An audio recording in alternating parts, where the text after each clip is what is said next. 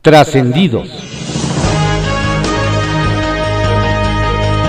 Continuamos con la audiosíntesis informativa de Adrián Ojeda Román, correspondiente a hoy, viernes 25 de septiembre de 2020. Vamos con algunos trascendidos que se publican en periódicos de circulación nacional. Trascendió, que se publica en el periódico Milenio. Trascendió que como bomba cayó entre senadores de Morena el proyecto de Luis María Aguilar para declarar inconstitucional la consulta popular que planteó Andrés Manuel López Obrador para enjuiciar a expresidentes. Y Lucía Trasviña, de plano, llamó sátrapa al ministro de la Suprema Corte, cuyo pleno debatirá el tema el primero de octubre. En los próximos días estará unido de nuevo el bloque de contención conformado por el PAN, PRI, Movimiento Ciudadano y PRD para apoyar la resolución contra el plan del Ejecutivo. Trascendió que la secretaria del Trabajo, Luisa María Alcalde, pidió en la sesión extraordinaria de la Asamblea de Infonavit que se retire el emolumento a los consejeros administrativos del instituto, quienes perciben hasta 80 mil pesos mensuales por cada reunión, planteamiento que el presidente del Consejo de Administración y líder setemista Carlos Aceves del Olmo vio fuera de la agenda y político, por lo que dijo esperar no fuera motivo para una nota de ocho columnas. La funcionaria había dicho que por una cuestión de principios y ética, los consejeros deben tener cargos honoríficos y no recibir los pagos que tristemente se han incrementado a través de los años. Trascendió que el avance de la eventual candidatura de Cristóbal Arias Solís a la gobernatura de Michoacán ha removido las aguas de Morena en la entidad, donde ya han alzado la mano otros aspirantes como el alcalde de Morelia, Raúl Morón Orozco, y el ex procurador Leonel Godoy. El senador hizo un llamado a serenarse, eliminar las viejas prácticas de divide y vencerás y por el contrario, conformar un movimiento de inclusión alejado de pleitos hacia la elección de 2021. A ver. Pepe Grillo, que se publica en el periódico La Crónica. La vida de los otros. Quienes pensaban que el espionaje político en su modalidad de siembra de micrófonos era cosa del pasado, se equivocaron. Las conversaciones se siguen interviniendo como comprobó en carne propia Berta Luján, presidenta del Consejo Nacional de Morena y figura clave en el proceso de renovación de la dirigencia del partido en el poder. Alguien se metió a su domicilio particular y pudo grabar una conversación que ella y su esposo, el abogado Arturo Alcalde, sostuvieron con el todavía líder nacional Alfonso Ramírez Cuellar. ¿Y ahora qué hago? ¿Me pongo a revisar mi casa para ver dónde están ocultos los micrófonos? Se preguntó Luján. No se trata para calibrar la gravedad del caso de una charla telefónica, sino de una plática en el comedor de su casa. Las cosas llegaron demasiado lejos. Seis años y el mochomo. Mañana se cumplen seis años de la desaparición en Iguala de los estudiantes normalistas de Ayotzinapa. Los normalistas fueron detenidos por policías municipales que los habrían entregado a la banda de los Guerreros Unidos, quienes a su vez los ultimaron. Todo esto según la investigación que derivó en la llamada verdad histórica, hoy desautorizada. Ya hay movilizaciones en la Ciudad de México de normalistas y grupos que lo secundan, y la marcha central será mañana sábado. Este aniversario tiene una característica singular que no tenían las anteriores. Ya está en poder de las autoridades José Ángel Cosa Covarrubias, el Mochomo, jefe de Guerreros Unidos, señalado por la propia autoridad como autor, tanto intelectual como material, de las desapariciones. Lo que diga el Mochomo abre la posibilidad de saber, por fin, lo que sucedió esa noche triste en Iguala y sus alrededores. Sin desplantes machistas. La seguridad de los estados no puede ser rehén de disputas políticas. Lo plantean así los gobernadores que integran la Alianza Federalista. La decisión de la Secretaría de Seguridad de marginar al gobernador de Chihuahua de las mesas de seguridad en el Estado como consecuencia de disputas políticas de carácter personal está fuera de lugar. La responsabilidad de los funcionarios federales y de los gobernadores, sin importar el partido del que provengan, es dar respuesta positiva a las demandas de los ciudadanos, comenzando por el tema de seguridad. No hay lugar aquí para desplantes machistas retadores. Habrá más motivos de conflicto como el de la presa La Boquilla en Chihuahua, pero eso no debe ser pretexto para descarrilar la coordinación en materia de seguridad que es una prioridad nacional. El cuento del avión robado. ¿Se puede robar un avión? En el aeropuerto Mariano Matabonos en Cuernavaca sí se puede, a pesar de ser una instalación bajo custodia de las fuerzas federales. El robo se cometió a plena luz del día por un grupo de tres personas que se identificaron como mecánicos y que al parecer presentaron alguna documentación para confirmarlo. Dijeron que revisarían los motores. Una de las personas se quedó en tierra y abandonó la terminal aérea, y los otros dos se subieron, encendieron los motores, tomaron pista y se robaron la nave. La versión que circula es que viajaron hasta Venezuela y en el vuelo de regreso se estrellaron en Guatemala. Las autoridades encontraron, además de los cuerpos, drogas y armas. Hay muchas preguntas y muy pocas respuestas. Confidencial, que se publica en el periódico El Financiero. Preparan en San Lázaro tribuna a aliancistas. Pese a las denuncias de presuntas conspiraciones de gobernadores adversarios y rebeldes aliancistas, Morena accedió, nos adelantan, a las peticiones de PAN, PRI, PRD y MC para que los govers sean escuchados en la Cámara de Diputados. De antemano, los morenistas de las comisiones de Hacienda y de Presupuesto en San Lázaro acusan que los gobernadores siempre quieren más y más dinero. Nunca les alcanza porque siguen gastando más de lo que tienen. Se preparan para las campañas y sigue la corrupción. En el marco del debate del presupuesto 2021 serán recibidos, nos aseguran, aunque todo se resuelva en Hacienda. Y Govers darán batalla jurídica.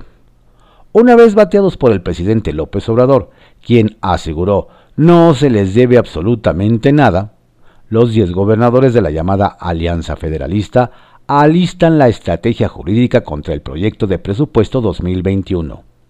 En el equipo de batalla aliancista, bautizado como Secretariado Técnico, figuran políticos de distintos colores y uno que otro viejo lobo de mar, como Guadalupe Acosta Naranjo, Luis Felipe Bravo Mena, Cecilia Soto y Roberto Gil Suárez. La marihuana de Olga. Ayer, la secretaria Olga Sánchez Cordero dijo en una entrevista radiofónica que se quedaría con la planta de marihuana que le regaló el senador Emilio Álvarez y Casa, y no solo eso, sino que la sembraría en el jardín de su casa mientras espera que se dé el debate sobre su legalización o no. Lo bueno es que ahora que la jurista ya traslada y siembra plantas, podrá presionar a la Consejería Jurídica de la Presidencia donde se encuentra trabado el reglamento del uso terapéutico de la cannabis, que tenía que presentarse desde el 9 de septiembre, plazo que dio la Corte. El lenguaje entre poderes. La controvertida senadora por Morena, Lucía Trasviña, ayer arremetió contra los ministros de la Corte ante la posibilidad de que declaren inconstitucional la consulta ciudadana solicitada por el presidente López Obrador para enjuiciar a los últimos cinco expresidentes de México. La legisladora escribió, tras darse a conocer el proyecto del ministro Luis María Aguilar, Sátrapas, basta de encubrir a los corruptos, basta de mentiras, basta de engaños al pueblo. Pataleos en el Congreso de la Ciudad de México. Cansados de ser avasallados por la mayoría morenista, los diputados de PAN, PRI y PRD abandonaron ayer la sesión virtual del Congreso de la Ciudad de México.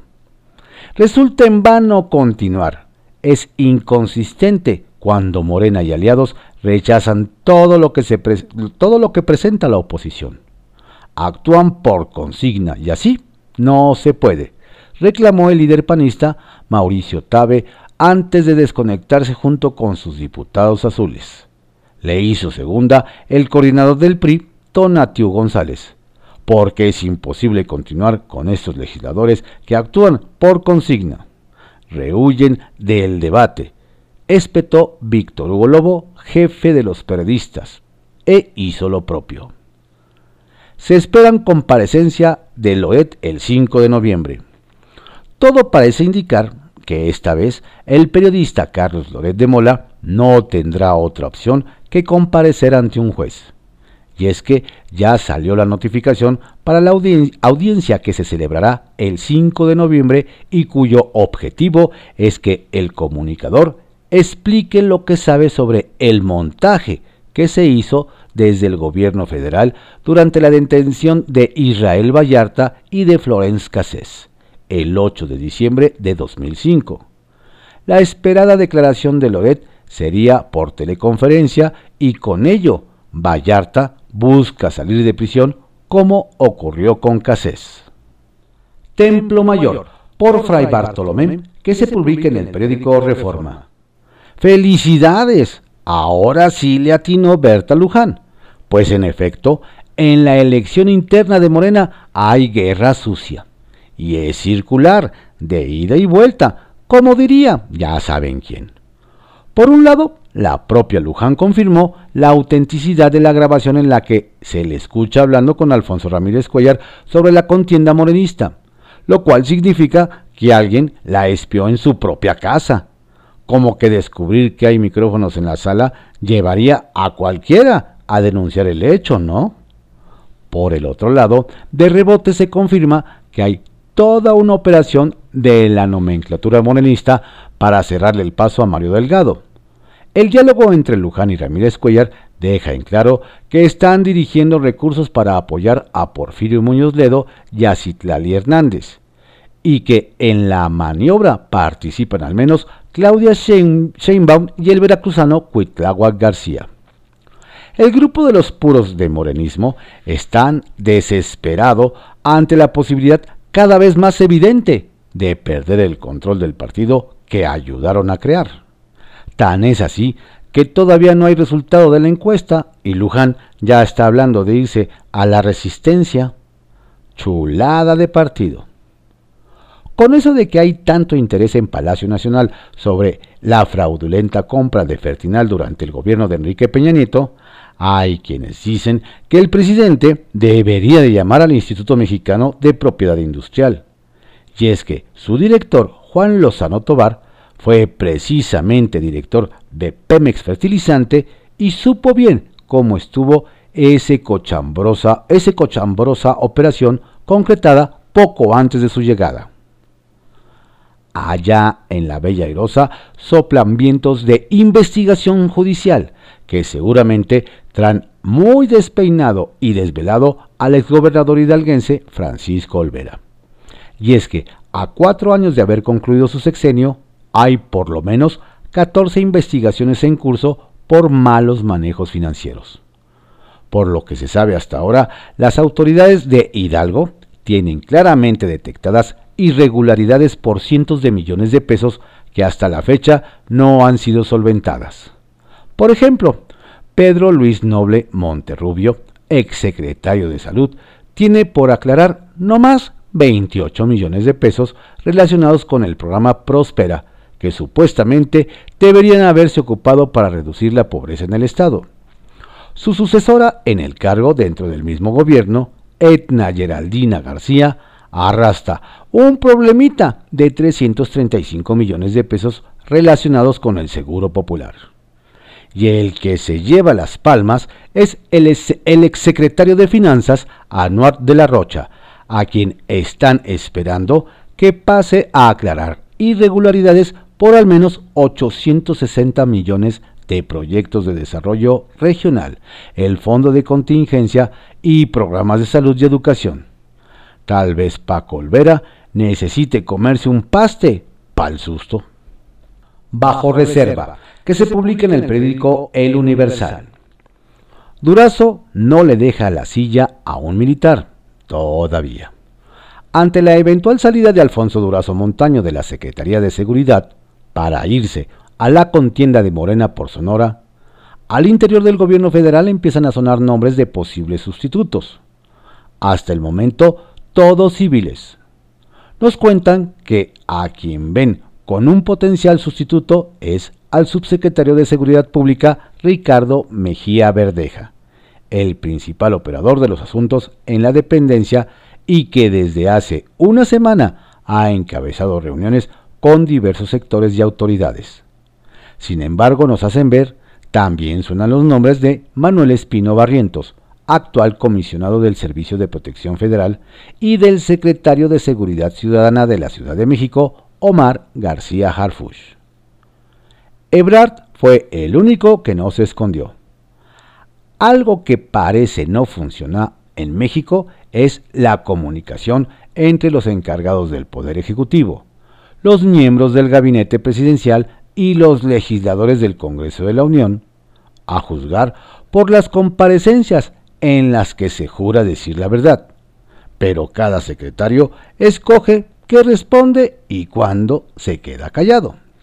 Esa realidad de interlocutor renuente es un papel común en el senador sin bancada Emilio Álvarez y Casa Longoria, quien desde 2019 a cada compareciente le entrega un paquete de preguntas que se quedan sin respuesta, salvo en un caso, dice del canciller Marcelo Ebrard Casaubon.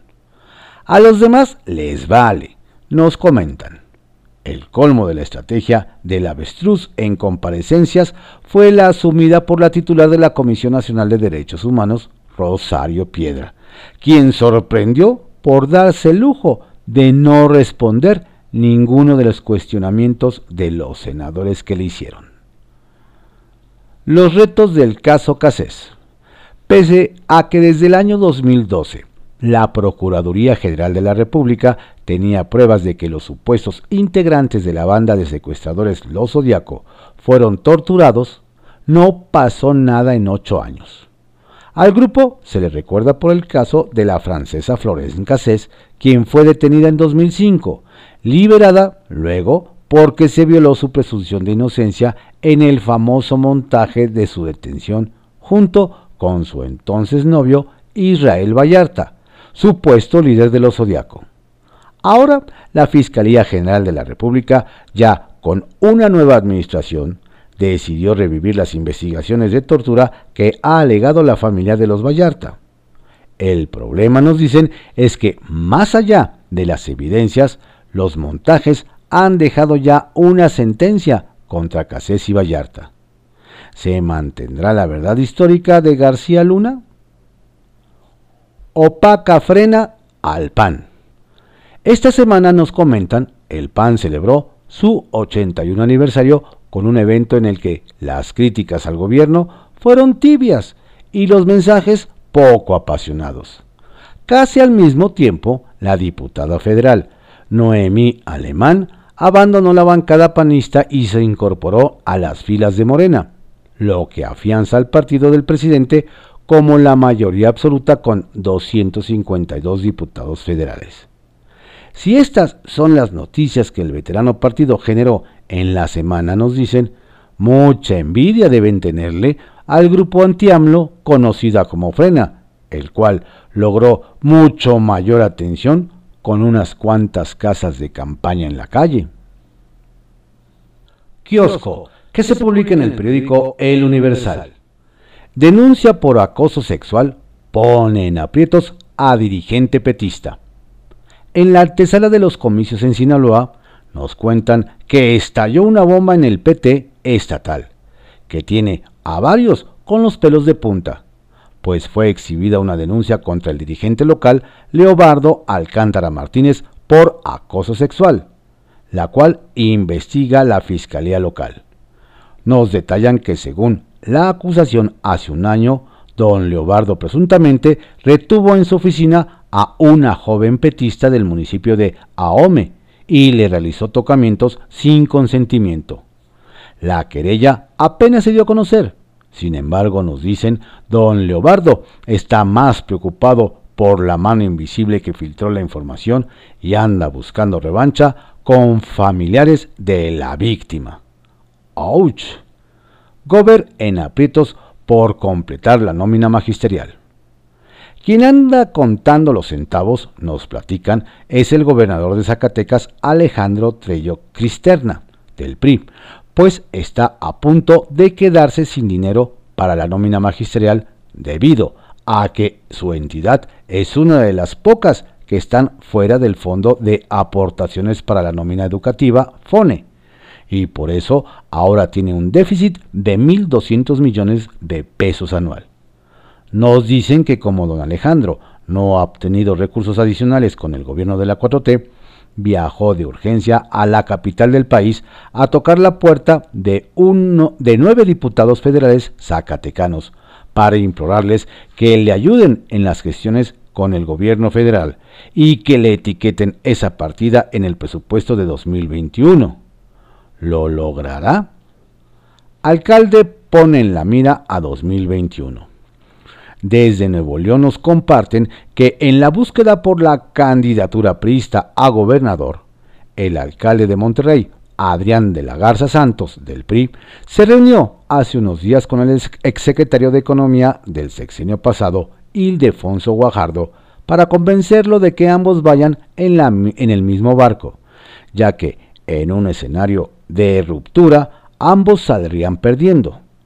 Nos relatan que esto fue porque recientemente don Ildefonso aseguró que quiere ser gobernador, pero sin aclarar si lo haría con el tricolor, pues hay voces que lo ven como abanderado del PAN. Por eso don Adrián anda movido con los priistas y con otros partidos para intentar una alianza a su favor, pero la moneda aún está en el aire.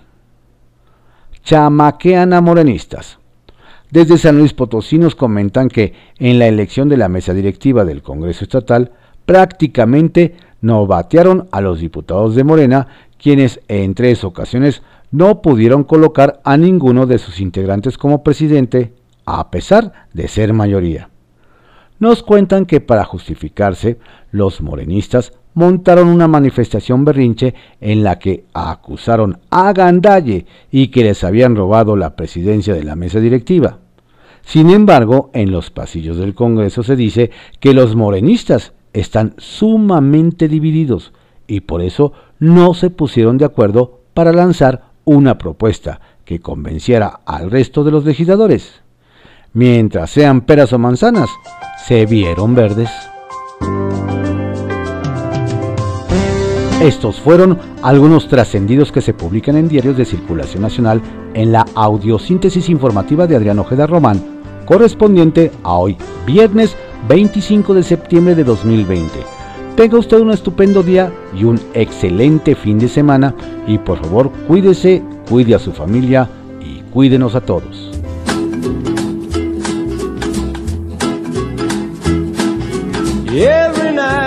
Sit here by my window, window. staring at the lonely avenue, avenue. watching lovers holding hands and laughing, laughing. and thinking about the things we used to do.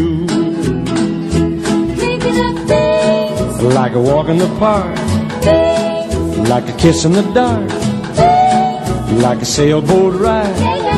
Yeah, yeah. What about the night we cried? Things like a lover's vow. Things that we don't do now. Thinking about the things we used to do.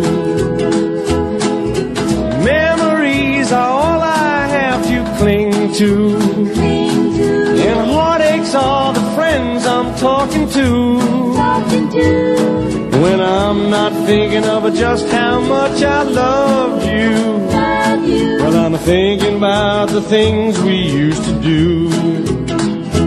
Thinking of things, Like a walk in the park, things, like a kiss in the dark, things like a sailboat ride. What about the night we cried? Things like a lover's vow, things that we don't do now. Thinking about the things we used to do. I still can hear jukebox softly playing. Playing In the face I see each day belongs to you.